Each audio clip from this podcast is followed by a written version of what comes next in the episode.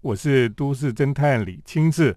我们今天呢非常开心哦，我们今天邀请到了，那么在在这个网络上，我们都知道有一位怀旧大师了哈，就是张泽生来到我们的节目当中哈。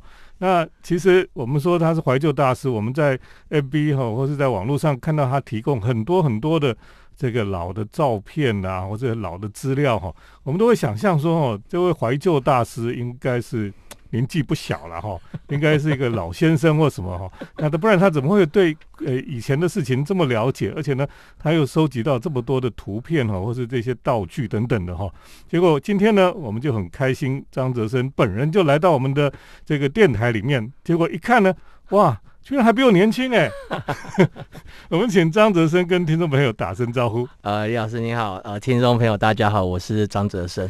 那个被称为是怀旧大师哈，结果你那么你其实并不是很老哈，你也不年轻的。对，可是你为什么会对老东西这么有兴趣？哦，我其实从小就舍不得丢东西吧。嗯，我甚至连课本啊，小学的课本。嗯。我都留下，因为我在里面都乱画。嗯，哦，例如说历史课本，每个人的脸都被我，我也是这样。对对，可是我没有留下来。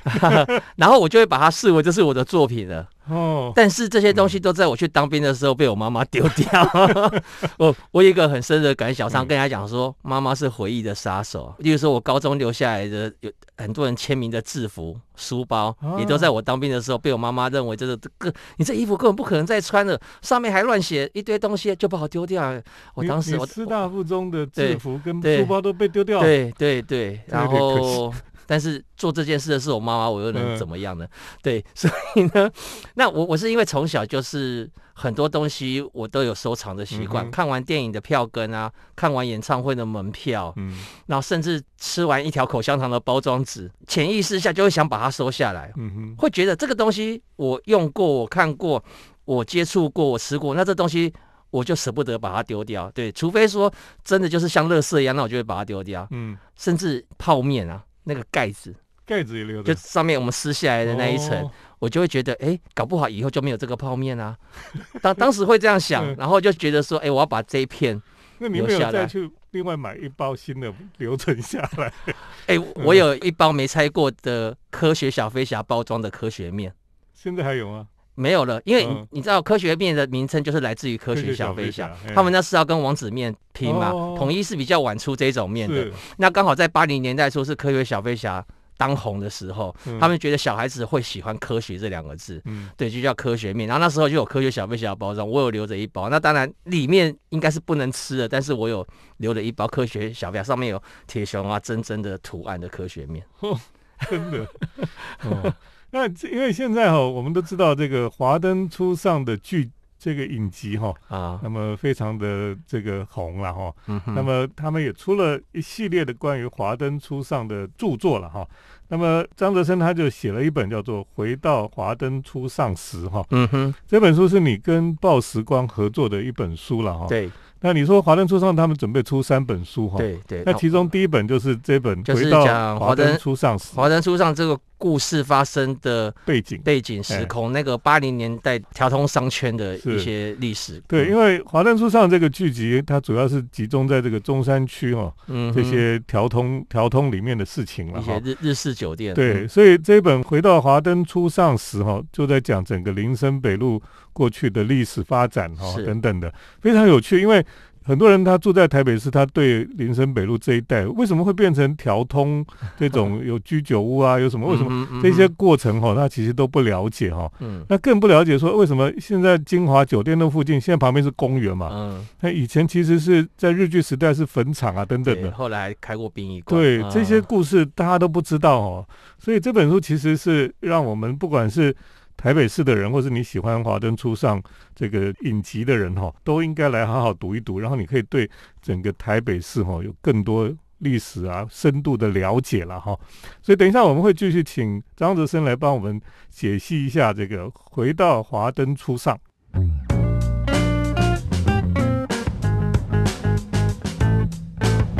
欢迎回到我们建筑新乐园节目，我是都市侦探李清志。那么我们今天特别来介绍这一本哈，那么张泽生他所写的《回到华灯初上时》了。那，当然我们知道《华灯初上》就是在演这个当时哈在这个中山区这个条通里面的这些日式居酒屋里面的故事了哈。嗯那我我们大家比较不熟悉，就是说，呃，在整个中山区哈，为什么会有条通的文化出现呢？你在这本书里面都有帮我们解释哈。呃，好，哦，我先我们回到一百年前啊，嗯哎一九一一零年代，那个时候在台北有发生的这个很严重的，因为台风造成的水灾。那其实把台北市的很多地方都淹没了。那当时日本人就想要进行一次的都市更新。最早我们台北发展是西区嘛，嗯就蒙甲，然后大道城那一带，所以他们就稍微再往东过来，就是现在我们知道条通这一带的地方，他们就想把这里规划成一个日本人的高级住宅区，就只有日本人可以住的。嗯，就是在 台湾的人所以他们没有给他们住，就是日本高级住宅区，所以他们就规划到那那时候的巷道啊什么规划就非常的整齐。那那那时候他们给他们的那个大概在差不多也是一九一年代中的时候他们启用，那那时候刚好也是大正年开始嘛，一九一二年开始是新的年号，所以他们那一个地方就叫大正町。嗯那那一带。那当时总共在东西向的，就是那个范围东西向的道路有十条，嗯哼，对。然后他日本人的巷弄的单位叫通，对对。然后那那到时候台湾人就把它说这是第一条通，第二条通，哦，就是第几条，这个条的单位是中文的，中文的，对。那嗯那我们就说啊，这个通哦什么通什么通，他们就把它叫做第一条通、第二条、第三条通。那第一条通的位置就是在最南边，是我们现在大概是市民大道那个地方。嗯哼，然后往北，我们现在到台北市，你就可以看到每一条巷子，不管它它宽或是窄，每一条巷子都是一条通，往上第二条通、第三条通，中间还经过长安西路，对，一直到最后南京东路那一条就是第十条第十通。条通的，对，那东西向的话就是西边是中山，现在中山北路的地方，嗯那东边大概是新生北路的地方，就是市民大道，好，然后中山北路，然后南京东路跟新生北路这个区块围起来。嗯，就是他们那那个时候，就是他们有规划的一个高级住宅区的住宅区可以的的很多是给公务员的哈，，对，那你到南京东路哈，在以北就是公墓区了。就，是文化包，对，文化波的地方，对。对，然后所以这是最早他们的一个一个社区形成。那至于为什么后来在我们八零年代会有这种很多日式酒店的崛起哈，其实，在战后以后，最早这一区其实出现最多的不是给日本人来嗯观光的地方，它是给一些美国大兵。他们会消费的一些美式酒吧，嗯因为那个时候在台湾还是有一个美元时期，还是有很多的驻台的美军，他们都在中山北路这一带活活动，所以那个那那边那时候就是有很多东西都是美式的这种酒吧。嗯那一九七九年那时候，就是台湾跟美国断交之后呢，让美军都撤回去了嘛。然后到了八零年代呢，是日本经济崛起，然后那个时候他们的很多的大品牌，嗯崛起，他们就有派驻很多的人到各国，好、去去发展这个他们的品牌。那当时在台湾很多的来日本出差啊，或者是常住在日本，他们公司都在台北，那他们就发现说，哎。条通商圈的这一块地方很像他们日本他们的家，因为嗯其实原本就是日本人所所盖起来的，方对，那个嗯样子就很像。如果大家小时候有看过哆啦 A 梦、小叮当的卡通，嗯。然后大雄啊、季安他们常常在这个外面巷弄追逐，有没有？嗯大雄可能被季安追着跑，那样子的一个环境就是他们所谓日本的住宅区。嗯。那我们的条龙商圈大概就是这样子，所以其实这些日本人他们有时候下班之后，他们如果来到这一区，他们会有一种好像回到家的感觉。嗯那那当时的商人就嗅到了这个商机，所以就在在那一带就开始开很多的仿他们什么银座啊那些的酒店的那种所谓叫日式酒店，嗯在八零年代有一个名字叫做俱乐部，嗯然后就开了很多，那越开越多，所以也后来就变成日本人心目中的一个呃。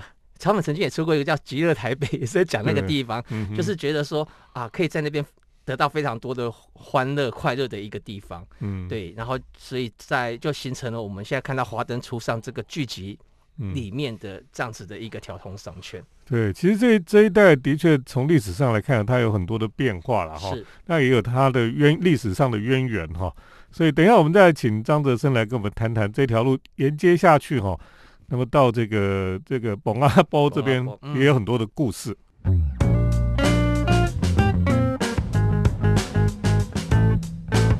欢迎回到我们建筑新乐园节目，我是都市侦探李清志。我们特别请到张泽生来跟我们谈谈哦，那么整个呃中山北路调通文化这一区哈。那你刚才也讲到说，像十条通就是现在的南京东路嘛哈，嗯，然后越过去之后哈，其实以前在日本时代就是是不是叫三板桥的？对，三就板桥是蒙阿波的地方了哈。三板桥就是公墓啊，日本人的专用的公墓。就是说它已经其实已经是台北市的边缘的了哈。嗯嗯，那个时候已经在当时这样荒郊野外，对 荒郊野外，然后就是就是葬葬的地方哈。嗯然后到了战后就变成违章建筑一大堆。嗯嗯嗯，对，那个违章建筑哈里面，然后当然那边其实很热闹，因为有很多人，就有很多的商机嘛哈。是然后整条林森北路上都是卖都有摊贩在卖东嗯西叫康乐市场。对，嗯那有时候里面其实本来还有个殡仪馆。有对，呃，因为当时我们知道，就是它它整个公墓面积其实是很大的，嗯好、然后那时候战后就是很多跟着国民政府来台的一些军人，他们没地方住，就直接在这个墓地里面就开始搭房子了。嗯所以我们可以看到，像我书里面一些老照片，可以看到说，当时他们房子甚至是跟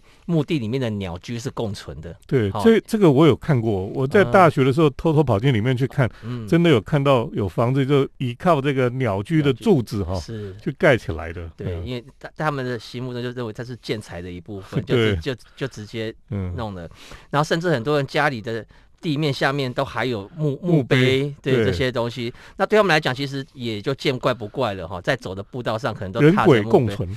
嗯，对，这个部分在后来就是在日本时代，其实这一这一代就已经有在规划说这个墓地以后要变成公园，有所谓的十四号、十五号公园的一个规划。嗯可是到了台湾也是到了九零年代才正式的说把这些当时建在墓地上的违建全部拆除，嗯现在变成我们林森北路哦以东以西的两个，一个林森公园，一个康乐公园。嗯现在我们是有看到。那如果各位现在到林森公园去哈，可以看到有一座岳飞的雕像，哦，就在林森公园。还我河山。还我河山碑，下面一个还我河山。那这座雕像的存在，其实在当时有两个意义，一个还我河山就是当时的政治意义。好，因对为要光复大陆的这样子嗯的一个诉求。那另外一个就是岳飞自古以来在中华文化就是属于正气的代表，嗯，所以他们希望用岳飞的存在来镇压当地的鬼魂。日本鬼。呃，可对，就就当地的这些鬼魂，所以所以这个很多人会经过会觉得说，为什么岳飞会出现在这个地方呢？对。对对，其实就是这样子来的。那所以所以其实现在还在吗？哦还在那个岳飞还在那岳飞是当时前总统李登辉他在当市长的时候所建的的。。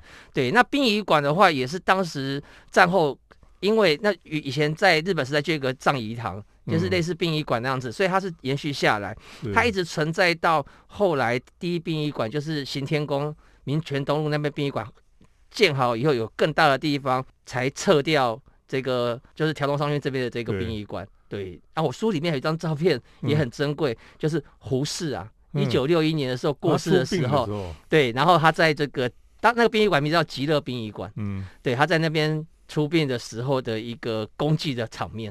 嗯嗯嗯对。当然，我们现在去那两座公园哈，还可以看到两座这个鸟居哈，鸟居，对，一个大一个小。对，，当时的一一一个呃，现在的职位就是相当于台北市长、嗯，哦，他他也是唯一。当时唯一他他自己他的遗愿就是他如果死后他想要葬葬在台在台湾对，可是后来也也是迁走了。那当时在整个拆迁林森公园这边违建的过程的时候，他们也把那个鸟居首先移到新公园，就现在台北二二八公园那个博物馆前面。那后来就想说要回到还原还原，对，回到原来地方，然后也让大家了解说这里曾经有过一块墓地的这样子一个历史。所以它鸟居一大一小，就是这个市长跟他的随从的嗯。他们的墓地余前所在的一个鸟居。嗯。那时候我在场啊，就是拆那个的时候，哦，等到那那些拆掉之后，突然发现怎么有一个凸起来很大的坟墓在那里，嗯。原来就是那个那个总督的坟墓在那个地方。是是是是，对，所以那一块地方哈，呃，其实是呃以前是坟坟墓了，但现在是金华区了哈，现在是 台北市的金华区了，哦，所以这整个变化很大。那在这本书里面有很多老照片哦，那个时候包括空拍的，包括这个当时这个拆迁的照片等等的，嗯、对，非常珍贵的照片哦，都有收录在这本书里面哈。所以听众朋友好好的读这本书哈，可以找到很多过去你都不知道的事情了哈。那等一下我们再继续请张泽生来跟我们分享。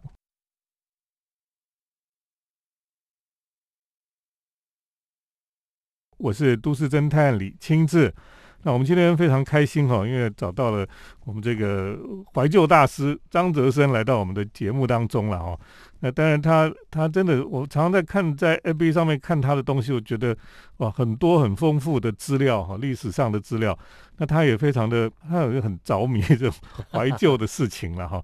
那他出这本《回到华灯初上时》哈，那的确是一本很棒的书。但可是他的序里面，我觉得非常有意思，就是。他其实最爱的年代哈 是八零年代哦。为什么八零年代是你最爱的？因为八零年代其实就是我人生的一个学生时代。嗯，很多人可能很怀念学生时代嘛。我我从小学、国中到高中，刚好就历经了这个八零年代。对啊，我一九七八年小学入学嘛，然后一直到一九九零年考上大学。所以呢，当时在写这本书的时候，原本是说啊，我们要来谈八零年代的调通商权。可是后来写整个写完以后，毕竟调通这个，我在那个年纪我是不会去这些什么酒店的地方。嗯，但是这个八零年代对我来讲，刚好我学生时代我经历过很多的事情，尤其那个时候刚好台湾是在解严的前后，嗯，整个的社会政治经济，包括电视娱乐都有很大的一个变化冲击。嗯，所以我就说，那我来写一个序。好，然后也来陈述，就是八零年代对我的意义。它不仅是大家很多人心目中的黄金年代，哈，啊，它也是我人生中的一个青春岁月，所以我对它特别的有感觉。对，在这个八零年代里面，当然台湾也经历了解严嘛，哈，嗯，那整个政治还有整个呃，都是一个很大巨大变化的年代。然后你说你在念师大附中的时候，有一天走路回家。还被人家这个五二零的那那个那那天刚好五二零事件的，然后在就在总统府附近有很大那个喷水车水柱，他们要维持秩序。啊因为我我家就在总统府的后面长沙街那边，所以我必须要通过去。那时候整个的交通都是已经管制。你是从学校走回家？就是走到公车不能走了，他让我下车，大概是在中正纪念堂那附近。嗯，然后下车，那我想说我要穿越过去那边，就他们那时候在喷水柱，在驱驱离人群，我就被喷到，那个没有被喷到不晓得那么的可怕，真的，你会想觉得说小时候大家拿水枪在玩，应该水也没什么，可是那种水柱真的非常，我记忆非常深刻，对，所以我把它写进去。然后你被水就喷了就。就就就倒了，就倒在地上了，真的很可怕。八零年代对你来讲，的确是 印象非常深刻的一个年代。对，其实我们也很期待哈，你将来可以有关于八零年代的著作了啊。对，其实我读这个张泽生的书哈，我真的觉得非常的有意思了哈。就是说，他也是从他自己的研究哈，然后他的观察等等的哈，去去切入看我们整个台北。或是这个台湾的一些发展，哦，这些历史的事件等等的，我觉得他真的是很下功夫。因为你想想看，他不是只是在在讲他小时候的事情而已，他是他年纪都还比我小，他做了很多的研究，哈。你说你最常去，你常常去国家图书馆，国家图书馆去找很多资料，对，因为因为说实在，网络上的东西哈，只是我们的知识圈里面极小极小的一部分，而且错误很多，错误很多，真的维基百科里面错误非常多，是，对，所以我我我真的希望现在的学生哈，在研究学问，千万就不要只是在网络上 copy paste 哈，嗯，因为这样我们以后能够流传下来的东西会越来越狭隘。对。对，这个我觉得张德胜说的真好，因为哈，现在很多学生做学问根本就只是网络上乱抄而已，他也不知道是真的还是假的，也不会真正去去图书馆去呃正式管道去做学问，然后很怕就会到最后以讹传讹，对，流传下来其实是一个错误的资讯，错误的，嗯，对，所以听众朋友，你应该好好来看这本书哈，这本书关于。台北市哈，特别是林森北路了哈，这个这个地方的它的发展跟历史哈，回到华灯初上时哈，那个推荐给听众朋友好好来读这本书，可以对历史有很多台北的历史。对，然后里面除了我写的文字，我觉得照片非常的珍贵。嗯哼，里面它就是就是联合报他们以前的新闻记者出去拍摄的很多照片。对对，然后后面除了林森北路之外，它还有我们后面还附录了八零年代一些相关的啊，例如说台湾第一队的这个。男子偶像组合小虎队啊，然后女子偶像组合城市少女，然后他们的一些照片，一些明星的照片，我觉得，哇，你看的应该是很多的回忆，会有很多感触啦。对我觉得很棒，这本书，嗯，我我自己都觉得它是一本非常值得收藏哈。虽然有一点像那个老王卖瓜一样，可是真的，我我是非常推荐大家看看这一本书。对，嗯，所以这个这本书回到华灯初上时哈。那么是由尖端出版社所出版的，那推荐给听众朋友。那么今天很谢谢张泽生来到我们的节目当中，谢谢老师。其实很期待你将来还有一些新的这个书可以著作可以出版，我会努力的。嗯，好，谢谢听众朋友的收听。我们接下来呢是都市侦探的咖啡馆漫步单元，都市侦探的咖啡馆散步。